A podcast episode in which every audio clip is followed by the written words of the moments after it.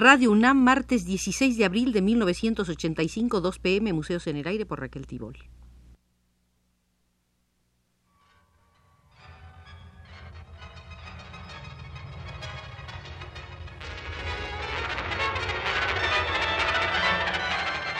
Museos en el Aire.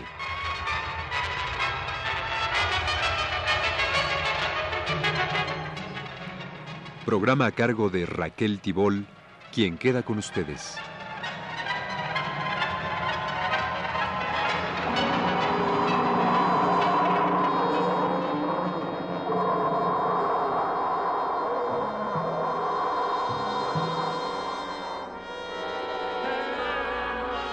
Estimados amigos, en la República Mexicana existe un museo dedicado a la obra de Hermenegildo Bustos. Este museo se encuentra en la Alhóndiga de Granaditas en Guanajuato. Pero hoy aquí en Radio UNAM iniciamos una serie de visitas al Museo en el Aire de Hermenegildo Bustos.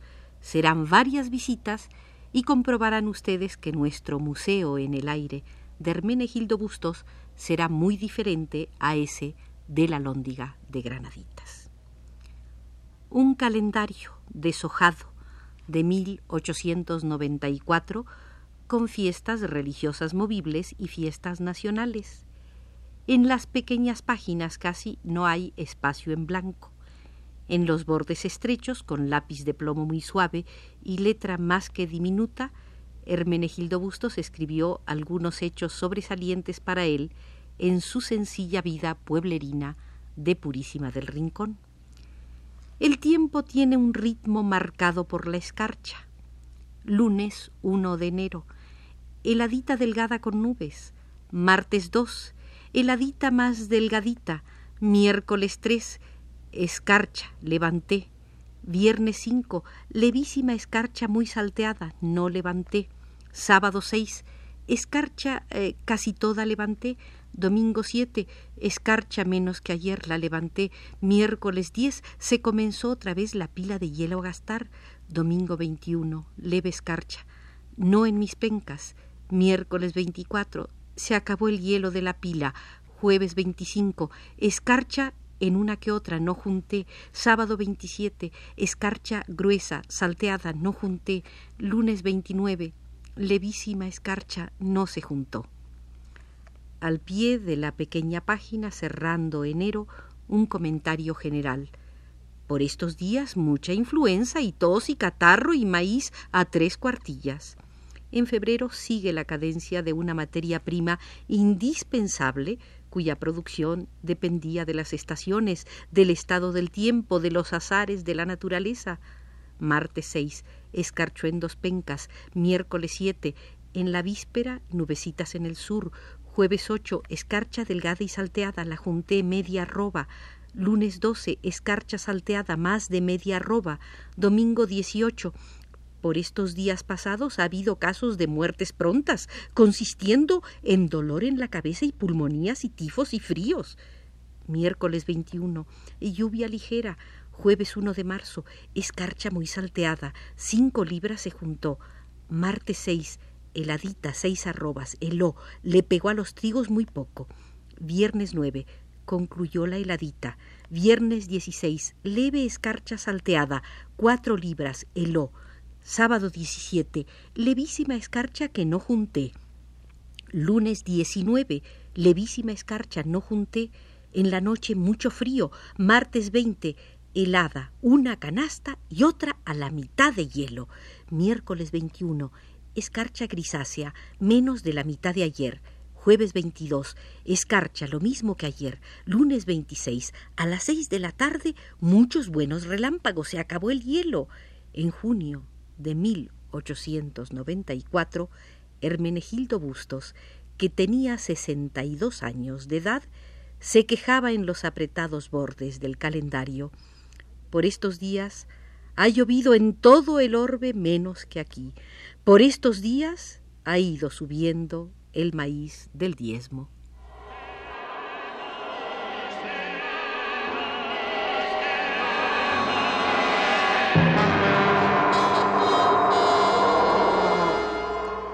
Este calendario deshojado lo encontró Francisco Orozco Muñoz. Quizás le ayudó a localizarlo su parienta, Josefina P. de González, retratada por Bustos en 1899, o llegó a las suyas por mano de algunas de las tantas personas que el escritor y diplomático mexicano visitó en Purísima, en San Francisco del Rincón y en la ciudad de Guanajuato, cuando desde los años veinte comenzó sus correrías casa por casa tras los rastros de ese desconocido pintor a quien tanto admiraba. Con alegría el domingo 10 Hermenegildo Bustos anotaba Corté algo de zapote del durísimo redondo y ciruelo. En la huerta, debajo del fresno, de aquel lado del puente, me tocó más. Las lluvias comenzaron en 1894 en Purísima del Rincón el martes 12 de junio y el viernes 15 el cronista cotidiano consigna lo insólito. Cosa notable. Se vinieron muy pronto los higos. El domingo 17 se hizo el segundo corte de zapote ciruelo y el lunes 18 la constatación de la peste irremediable. Todo el zapote salió gusaniento.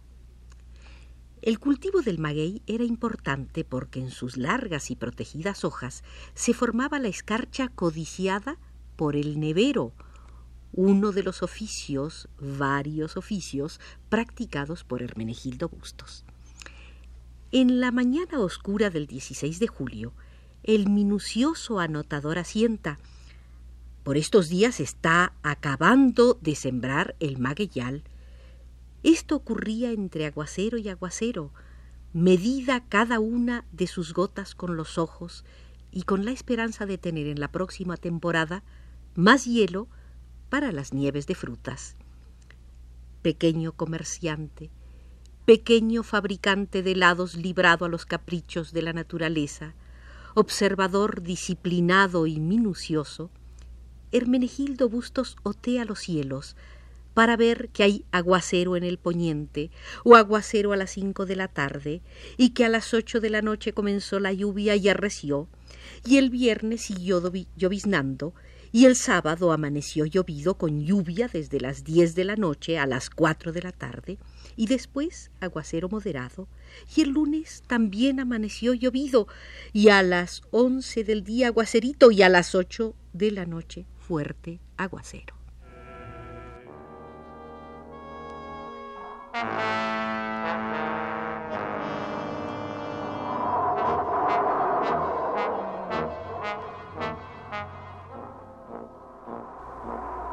En temporada de aguas muchas veces amanece llovido en Purísima del Rincón y está nublado y vuelve a llover y hay lluvias fuertes y repetidas y los alrededores se anegan. Hay tempestades y granizos. Cuando no se pueden hacer helados, se hacen conservas de naranja. La primera de 1894 se hizo el lunes 28 de mayo y la segunda el viernes primero de junio y se juntaron higos seguramente con la misma finalidad. Hay un primer corte de higos, un segundo, un tercero, en una sucesión repetida día tras día. Una vez fueron setenta y otra nada más diez, o treinta y ocho, o cincuenta y ocho, ochenta y seis, cincuenta y seis y hasta ciento veinticinco. Para medir el tiempo hace falta un reloj, y Hermenegildo Bustos lo tenía pero se le descompuso y el 9 de febrero de 1894 se lo dio para arreglo a don Fermín García. El 22 de marzo se lo pidió para probar. No servía y se lo devolvió. Fermín lo tuvo hasta el 18 de mayo, cuando se lo trajo sin que estuviera arreglado, y se lo volvió a llevar para traerlo una vez más el 4 de junio. Pero el jueves 8 de noviembre Hermenegildo Bustos apunta Recibí el reloj para probarlo. Fermín me lo ofreció sin aclarar si es uno nuevo o el mismo de las idas y vueltas sin solución. Hacia finales del año volvió la escarcha. La primera helada ocurrió el 7 de octubre. El 8 en la noche hubo síntomas de hielo. El síntoma de hielo se repitió el martes 23. El 3 de noviembre heló, el domingo 4 heló más y el martes 6, día del aniversario de la vela perpetua, hubo helada y por el sur nevó, mientras en la sierra se sentaban las nubes. El miércoles 7 escarchó poco, el jueves 8 escarchó más, el sábado 10 hubo levísima escarcha y el lunes 12, por fin, escarcha gruesa. El jueves 15 juntó dos libras de escarcha salteada. El 5 de diciembre hubo una leve escarcha de 12 pulgadas. El viernes 7 juntó otras dos libras. El sábado ocho, cinco arrobas de hielo. El domingo nueve, ocho libras. El lunes diez, veinte libras. El martes once, la helada le dejó ocho arrobas. Y la anotación correspondiente parece un grito de alegría. Se comenzó a llenar la milpa.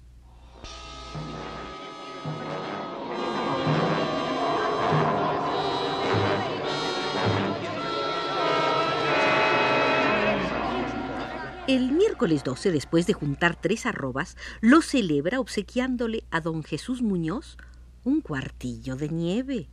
El miércoles 19 la escarcha gruesa y salteada le da 20 libras y el viernes 21, después de juntar seis libras, se siente en la prosperidad y compra dos cargas de carbón a un precio escrito en clave, como casi todo lo referente a cuestiones monetarias.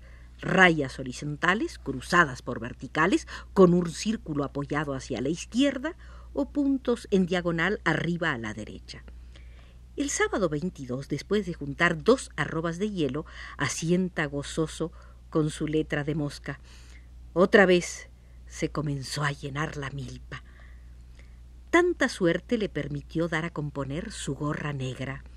Fue Pedro Martínez el encargado de llevarla a León y el 31 se la trajo, pero sin componer.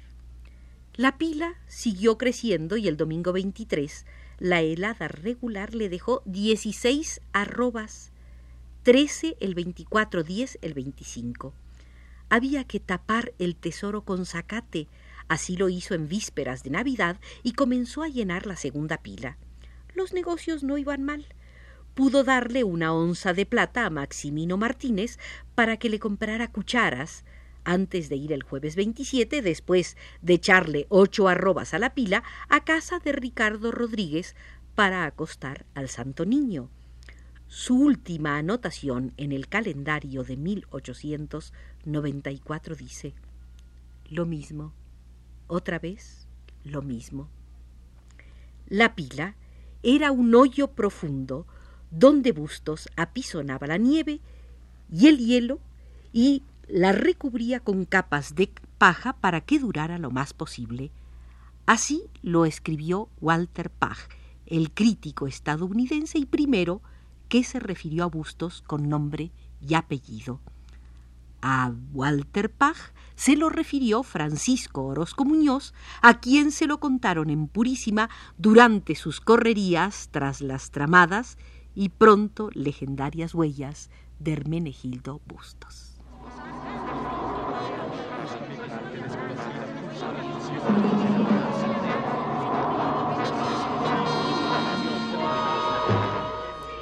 Estimados amigos, termina así nuestra primera visita al Museo de Hermenegildo Bustos. Aquí los esperamos Arturo Garro y quien les habla para la segunda visita al Museo en el Aire de Hermenegildo Bustos.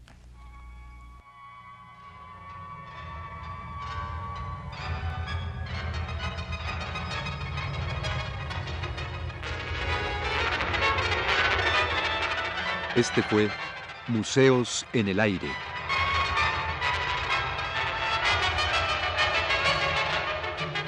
El programa de Raquel Tibol que se transmite todos los martes a las 14 horas.